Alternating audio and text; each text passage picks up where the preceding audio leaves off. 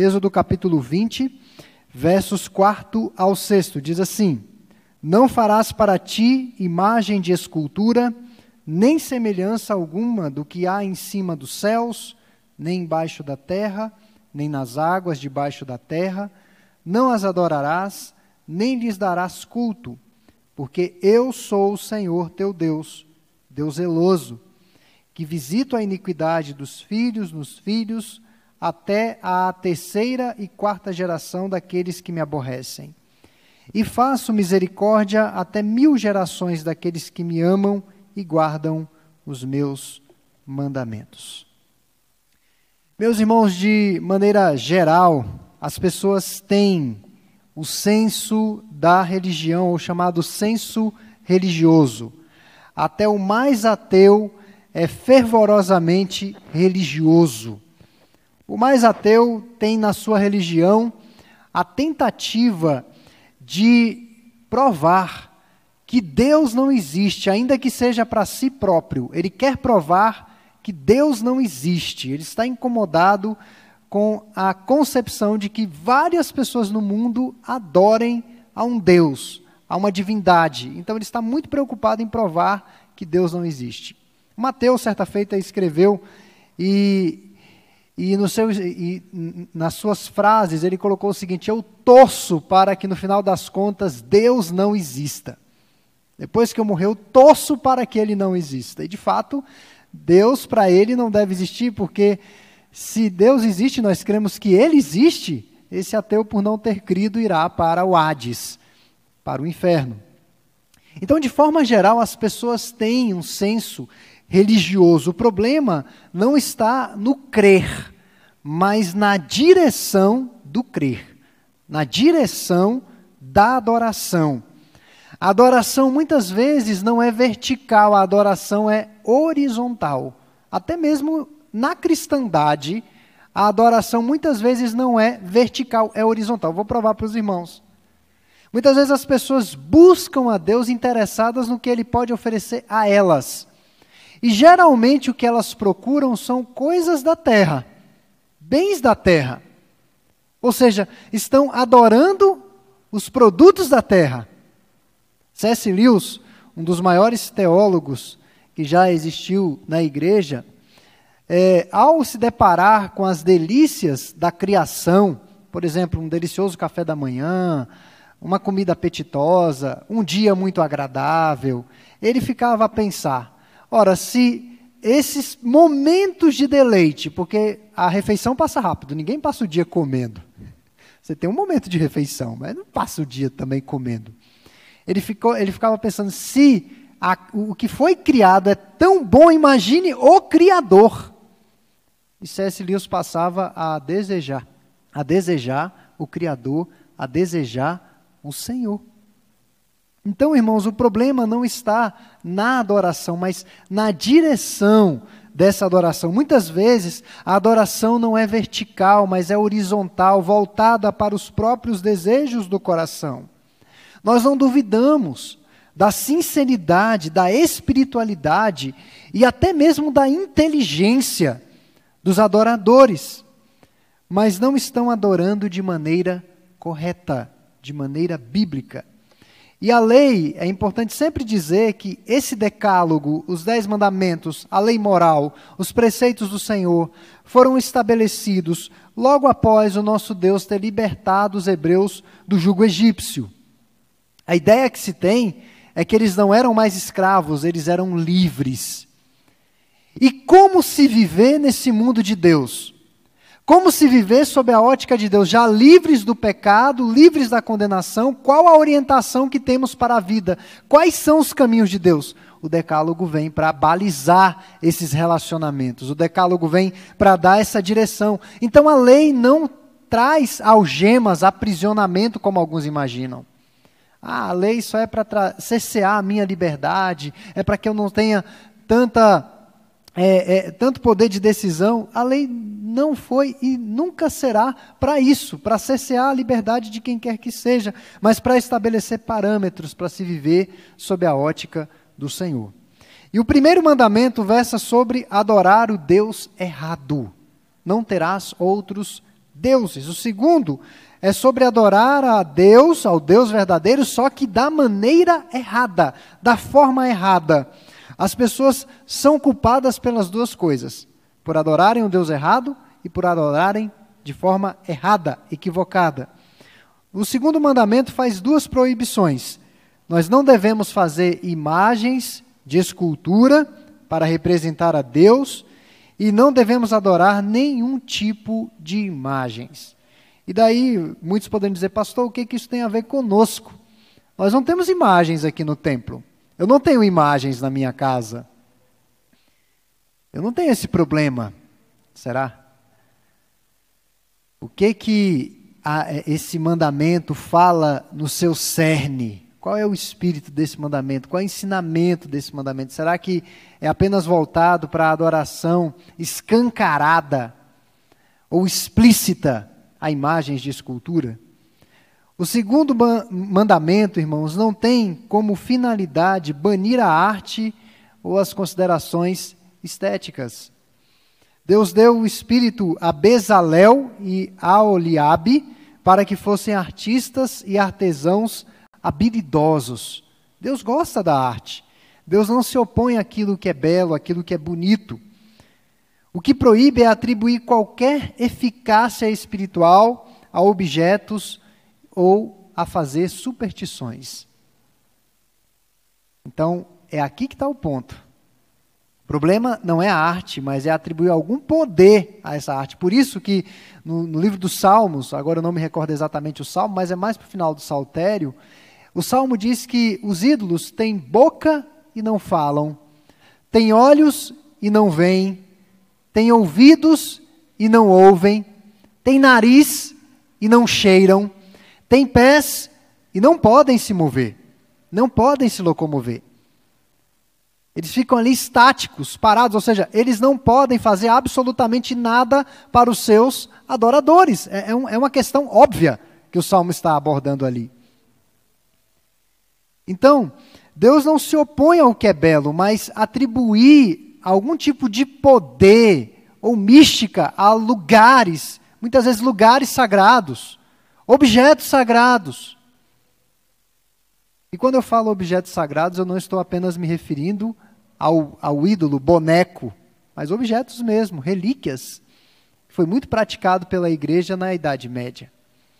As relíquias, o manto de Cristo, pedaço da é, é, da coroa de espinho de Cristo, pedaço da cruz de Cristo que tinha um poder extraordinário, relíquias, superstições. O segundo mandamento abarca tudo isso. No episódio do bezerro de ouro, os, os israelitas não estavam adorando uma divindade pagã. Não era uma divindade pagã, eles estavam adorando o Senhor. Mas eles estavam usando uma espécie de mediador, um ponto de contato eles precisavam ver algo para adorar esse Deus invisível. Nosso Deus é um Deus invisível. Nós não podemos vê-lo de forma alguma. Nós não podemos é, tocá-lo. Nós não podemos atribuir formas ao Senhor. Nós falamos da mão de Deus, mas não necessariamente que ele tem uma mão, mas é o favor dele na nossa direção ou em nossa direção. Então, no episódio do bezerro de ouro, eles estavam adorando ao Senhor, porém estavam adorando ao Senhor da maneira errada. E usaram símbolos religiosos como se tivessem poder inerente. Quer um exemplo disso? A Arca da Aliança. Eles imaginavam que a Arca da Aliança tinha algum tipo de poder, ao ponto de muitas vezes não, não irem à peleja, não irem à batalha, porque a Arca da Aliança não estava com eles. E há muitas pessoas que carregam isso. O brasileiro carrega uma alma extremamente supersticiosa. Eu já vi crentes que não passam debaixo de uma escada. Eu já vi crentes que têm medo de um gato preto passar na frente deles. Muita coisa eu já vi na igreja. Superstição. Já vi crentes que não entram de um lado da casa e saem pelo outro, só saem pelo mesmo lado. Superstições que carregamos na nossa alma. E crentes, pessoas que realmente amam a Deus, mas que carregam essas superstições. O que que isso tem a ver? Me lembro de minha mãe já crente e carregando aquela alma católica. Minha mãe, na sexta-feira, na chamada Sexta-feira da Paixão, não comia carne. Já era crente há quase 15 anos e toda Sexta-feira da Paixão comprava um peixe e dizia que não podia comer carne. E eu já crente fiquei pensando, mas o que, que isso tem a ver com o cristianismo? Nós carregamos, irmãos, muitas superstições. E isso é violação do segundo mandamento. Quando eu atribuo a, a datas, a locais, a objetos, a algum tipo de poder, eu estou quebrando o segundo mandamento. E antes de tratar das lições que precisamos depreender dessa passagem, nós vamos elucidar o verso 5. O verso 5 nos diz o seguinte: Não as adorarás, nem lhes darás culto, porque eu sou o Senhor teu Deus, Deus zeloso especialmente a parte B, que visito a iniquidade dos pais nos filhos até a terceira, a terceira e quarta geração daqueles que me aborrecem. É importante ressaltar que isso daqui não é uma referência à famigerada maldição hereditária. Não significa que uma criança justa sofrerá a punição das injustiças de seus pais. Essa é uma advertência que recai sobre aqueles que trilham os mesmos caminhos perversos de seus pais. Os filhos compartilham da punição porque compartilham dos pecados de seus pais. Não é maldição hereditária. Não é porque eu cometi um pecado que o meu neto, meu bisneto vai sofrer a punição. Tanto que o livro de Ezequiel vem meio que para alinhar isso e diz que a alma que pecar, essa morrerá. O filho não pagará pelo pecado do pai, é o que Ezequiel deixa claro. Então não existe esse negócio de maldição hereditária. É importante destacar isso daqui para que nós não saiamos daqui com alguma convicção errada. Mas como que esse mandamento se aplica à nossa vida na atualidade? O Senhor é o único Deus e merece a nossa adoração. É importante salientar que Deus não pode ser controlado ou manipulado por rituais corretos. Nenhuma imagem, nenhuma imagem de escultura pode capturar a glória do Senhor. Temos máquinas fotográficas extremamente potentes e às vezes ficamos impressionados com as fotos que tiramos. Mas não existe nenhum equipamento nesse mundo, não existe nada nesse mundo que possa capturar com perfeição a glória do Senhor. A visão da crença do povo de Deus sempre veio pelo ouvir e não pelo ver. Ouvir. Vemos pelos ouvidos. Nós vemos pela palavra. No Sinai, Deus apareceu por meio do decálogo. Vieram todas aquelas manifestações assombrosas e no final de tudo, o que que apareceu? Tábuas da lei Decálogo, os Dez Mandamentos. Essa foi a grande teofania da história, a grande aparição de Deus na história.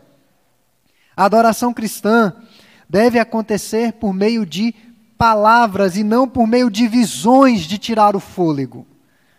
E não por meio de símbolos visuais mas pela palavra, por isso que cantamos, por isso que oramos, por isso que lemos o texto bíblico, por isso que esse livro é o maior legado da igreja, é sempre o Logos, é sempre a palavra. Decálogo, como eu disse na semana passada, deca de dez e logo de logos, palavra, dez palavras do Senhor. E, irmãos, muitos poderiam dizer, então, para que presépios? Para que símbolos? Para que a cruz como símbolo? O peixe, um tempo, foi usado como símbolo do cristianismo. Nós não precisamos, irmãos, destruir os nossos presépios natalinos, as nossas cruzes, os nossos símbolos, não precisamos. O que, é, o que é importante ressaltar é que é errado nos valermos de imagens para nos concentrarmos na oração. Muitos, para orar, eu não digo ou rezar, usam aquele texto e vão passando as bolinhas. É um apoio para a oração. Precisa de alguma, alguma muleta para a oração. Nós não precisamos desse tipo de coisa. Muitos se ajoelham e beijam as imagens. Há muitos crentes tocando em homens supostamente consagrados e que deles emana cura. Há pessoas que fazem filas quilométricas para que o homem de Deus coloque a mão em suas cabeças e ali elas sejam livres de todos os seus males. Quebra do segundo mandamento. Não nos cabe tornar visível o Deus invisível. E aí eu quero destacar brevemente algumas lições importantes sobre como esse mandamento se aplica às nossas vidas na atualidade. Primeiro, é evitar atribuir eficácia de Deus a qualquer coisa criada, até mesmo você. Quando acontece algo na sua vida que você olha para trás e pensa assim, puxa, isso daqui foi muito trabalho que eu fiz, né? Foi muito esforço. Há alguns que dizem que foi sorte. A pior coisa é você ouvir um crente dizendo que foi sorte. É a pior. Tudo o que acontece nas nossas vidas é pela graça de Deus, é pelo poder de Deus.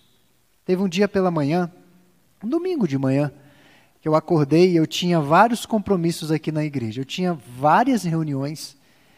Eu tinha que lecionar naquela manhã. Ou seja, eu não poderia deixar de vir. De jeito nenhum.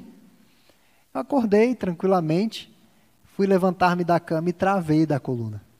Travei, mas travei que fiquei deitado. Travei mesmo, irmãos. Fiquei travado ali assim. E não conseguia me levantar. E pensando, meu Deus do céu, tem a aula. Eu não conseguia sequer, sequer pegar no celular. Sequer pegar no celular que estava do lado da cama. Sequer.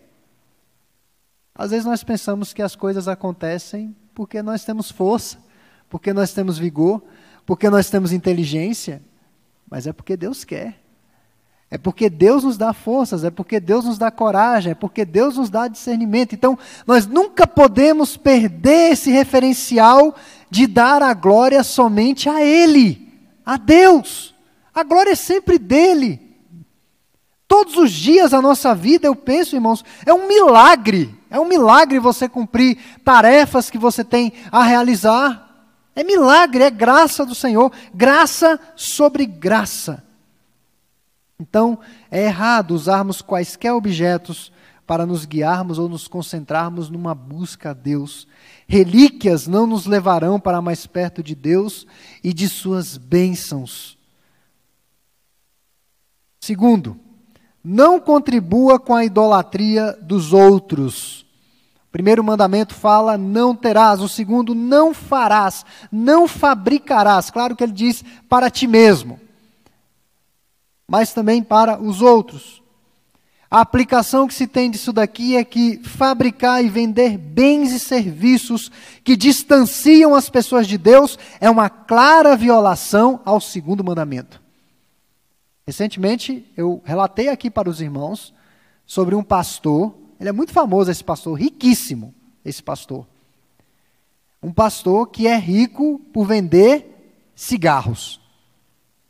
Ele tem uma fábrica de cigarros. E ele se gaba. Né? Ele se gaba por ser rico, por vender cigarros. E é pastor. Então, quando eu fabrico e, e, e, comercializo aquilo que vai desviar as pessoas do foco, eu estou quebrando o segundo mandamento. Eu estou tirando as pessoas do centro da adoração ao Senhor. Terceiro, adorar a Deus como Ele deseja ser adorado. Adorar a Deus como Ele ordena em Sua palavra. Adorar a Deus livres de inovações e adições pessoais ao serviço do Altíssimo. No culto não cabe a minha preferência. No culto não cabe a minha vontade. No culto tem que prevalecer a vontade do Senhor. É aquilo que Ele estabeleceu como norma, como regra, como princípio regulador de culto para ser adorado. O que é elemento de culto? Música, oração, leitura bíblica, exposição da palavra, acabou. Acabou. É isso. A partir do momento que há adições, nós saímos do eixo, nós saímos do foco. Quarto, o culto não visa atender às necessidades dos adoradores, mas a glorificação do nome do Senhor. Deus estrutura o seu povo por meio de ensino eficiente. Ou seja, é, temos necessidades. Você vem ao culto por uma necessidade. Você tem necessidade de adorar, de estar em comunhão com o Senhor. Essa é uma necessidade justa, realmente necessária. Mas a, a, a, prioridade do culto é que o nome do Senhor seja glorificado, que ele seja exaltado. Afinal de contas, o culto é para ele, não é para nós. Eu nunca me esqueço do, do reverendo Evandro, ele sempre dizia isso. Teve uma vez que um visitante chegou aqui e participou do culto e o pastor estava à porta cumprimentando. Eu não tenho essa coragem, mas ele. e, e aí a pessoa passou e passou bem-vindo à nossa igreja, aquela recepção de sempre. E aí a pessoa disse, aí o pastor disse assim, gostou da nossa igreja? A pessoa, gostei, mas eu não gostei do culto. Aí o pastor disse, o problema é seu. Porque o culto não era para você. O culto é para o Senhor. Quem tem que gostar do culto é Deus, não é a gente. É Ele. O nosso serviço tem que ser prestado a Ele. A glória tem que ser dada a Ele somente. Obviamente que Deus sendo agradado, adorado biblicamente, Ele vai abençoar o seu povo. Salmo 133, irmãos. Salmo 133, um salmo muito conhecido, que fala a respeito da comunhão da igreja, do ajuntamento dos crentes. Olha o que, que o salmista expressa, o salmista Davi. Ó oh, como é bom e agradável viverem unidos os irmãos, ou seja, nessa união da cristandade, da irmandade, Deus está presente. É como óleo precioso sobre a cabeça, o qual desce para a barba, a barba de Arão, e desce para a gola de suas vestes. É como o orvalho do Hermon, que desce sobre os montes de Sião. Eu quero destacar o fecho desse salmo que diz assim: Ali ordena ao Senhor a sua bênção e a vida para sempre. Quando Deus é adorado biblicamente, Ele está ordenando bênção e vida para o seu povo. Quando Deus é adorado biblicamente, o seu povo está sendo edificado pela Sua palavra, está sendo orientado pelas, pelas Escrituras. Quando Deus está sendo adorado biblicamente, o Espírito Santo está se movendo e salvando pecadores do inferno. Vidas estão sendo salvas pelo poder da palavra, tão somente da palavra. Agora, quando Deus não está sendo adorado biblicamente, a bagunça, a balbúrdia toma conta. Então não há lugar para preferências pessoais. Se você quer ter suas necessidades atendidas, necessidades emocionais. Eu já vi muitas pessoas dizerem: ah, eu vou para o culto para extravasar, para desestressar um pouco da semana. E eu vou para o culto para não pensar. Várias vezes eu ouvi isso. E o entendimento que eu tenho do culto é que a nossa mente está funcionando muito, as nossas emoções, está tudo envolvido no culto. Tudo envolvido no culto. Não tem como relaxar no culto. Nós estamos adorando o Deus vivo. Então, se você quer suas necessidades atendidas, é preciso atentar para as verdades da palavra do Senhor. Muitas das dificuldades que os crentes passam, ou é por ignorância, ou por subestimarem as Escrituras. Muitas das dificuldades. Você recebe uma notícia de uma doença terminal. Você tem poucos meses de vida. Muitos entram em colapso depressão, desânimo, não querem mais viver, não querem fazer o tratamento. Falta crença na palavra de Deus, falta crença. Porque a nossa vida, se, a, o próprio, a, a própria Bíblia diz que se a nossa vida se limita às coisas da terra, às coisas desse mundo, nós somos os mais infelizes dos homens. Se a minha alegria, o meu deleite está apenas nas coisas dessa terra, eu sou o mais infeliz de todos os homens. Nossa vida está para além, muito além das coisas dessa terra. Então, quando eu olho para as Escrituras, eu abraço as verdades do Senhor, eu vou é, ser poupado de muitos males emocionais, de muitos problemas. Richard Baxter foi um pastor ele tinha uma prática interessante de sermão. Ele pregava um sermão domingo e durante a semana ele visitava praticamente todos os membros da sua igreja. Todos os membros. E ele chegava na residência dos seus membros e falava a respeito do sermão de domingo. E Richard Baxter disse o seguinte: que essa era uma prática boa porque o sermão é como se você montasse um, uma engrenagem e muito rapidamente ali na, naquele momento de mensagem, e ao longo da semana você ia apertando os parafusos daquela engrenagem, para que ela funcionasse bem. Então ele ia para falar a respeito do sermão de domingo. Porque essas verdades, o ensino eficiente, vai resguardar os crentes de muitos males. Quinto, o maior problema da humanidade, da igreja, é a idolatria. A idolatria nos faz sair de Deus e ir em direção a outras coisas. No livro de Oséias, no capítulo 2, verso 8, Deus fala a respeito da infidelidade do seu povo. Deus fala que tudo aquilo que ele deu de precioso para o seu povo, o seu povo estava oferecendo aos seus amantes e quebrando a aliança, o pacto.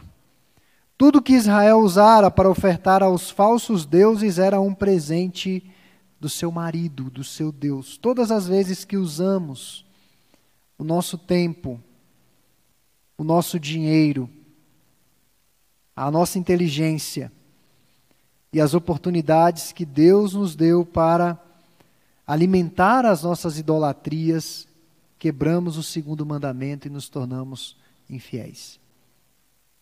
O ídolo sempre vai demandar de nós alguma coisa. Sempre. Sempre vai demandar. Seja dinheiro, seja o tempo, seja um sacrifício, ele sempre vai demandar. É uma barganha. E nós usamos aquilo que o Senhor nos deu para alimentar os nossos ídolos. E aí você diz, pastor, mas é, nós não temos ídolos como assim como o povo tinha antigamente, de forma tão rudimentar. Eu não tenho bonecos em casa, não sei nem o que, é isso. Mas nós somos idólatras. Somos idólatras. Quer um exemplo simples? Quando você adquire uma TV e assina um canal qualquer aí, e começa a assistir enlouquecidamente séries, esportes, depois que inventaram um canal de esportes, tem crente que fica assistindo o jogo o dia inteiro. O que, que é isso?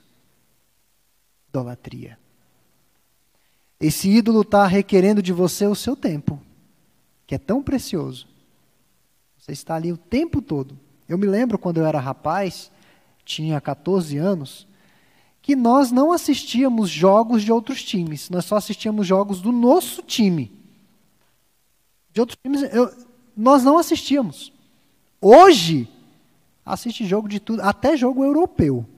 A pessoa assiste. Acompanha tudo que é campeonato. Sabe a escalação do time certinha. Todos os jogadores, os principais craques, mas não sabe os dez mandamentos de cor. É idolatria. É idolatria. Está consumindo o seu tempo. E você não está percebendo. Então, no livro de Eclesiastes, Salomão expressa que os deuses deste mundo, seja o dinheiro, seja a fama que ele teve, o poder, o conhecimento, a influência, grandes construções, ele foi um grande construtor, mulheres, quantas mulheres Salomão não teve, o status, não deram em nada. O final deles foi nada. Salomão chega a dizer: é tudo vaidade, é tudo fumaça, o que nós estudamos recentemente aqui nas mensagens expositivas. Então, o maior problema que a igreja enfrenta é uma coisa chamada idolatria. Nós precisamos combater. E por fim, irmãos, Cristo é o cumprimento do segundo mandamento. Há teólogos que veem na encarnação do nosso Senhor a quebra do segundo mandamento, porque é como que se a pessoa, a segunda pessoa da Trindade, aparecesse, se materializasse. E não terá as imagens relacionadas a nenhuma das pessoas da Trindade. Nós percebemos que não, a encarnação de Cristo não é a quebra do segundo mandamento, até porque nós não sabemos como era de fato Jesus Cristo.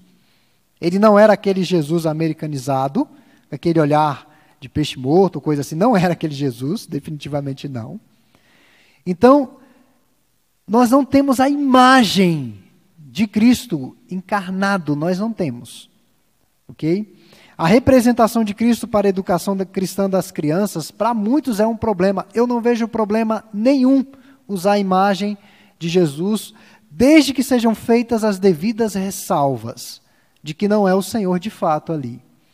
Eu não vejo problema nenhum. Utilizo com meu filho, ele sabe, ele vê lá um, alguém barbudo, já cabeludo, com vestido, ele diz é Jesus. ele já identifica como Jesus.